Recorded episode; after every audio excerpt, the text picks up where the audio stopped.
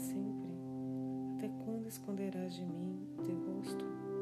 Até quando consultarei com a minha alma, tendo tristeza no meu coração cada dia? Até quando se exaltará sobre mim o meu inimigo? Atende-me, ouve-me, ó Senhor meu Deus. Ilumina os meus olhos para que eu não adormeça na morte, para que o meu inimigo não diga, prevaleci contra ele, e os meus adversários não se alegrem, vindo eu a vacilar.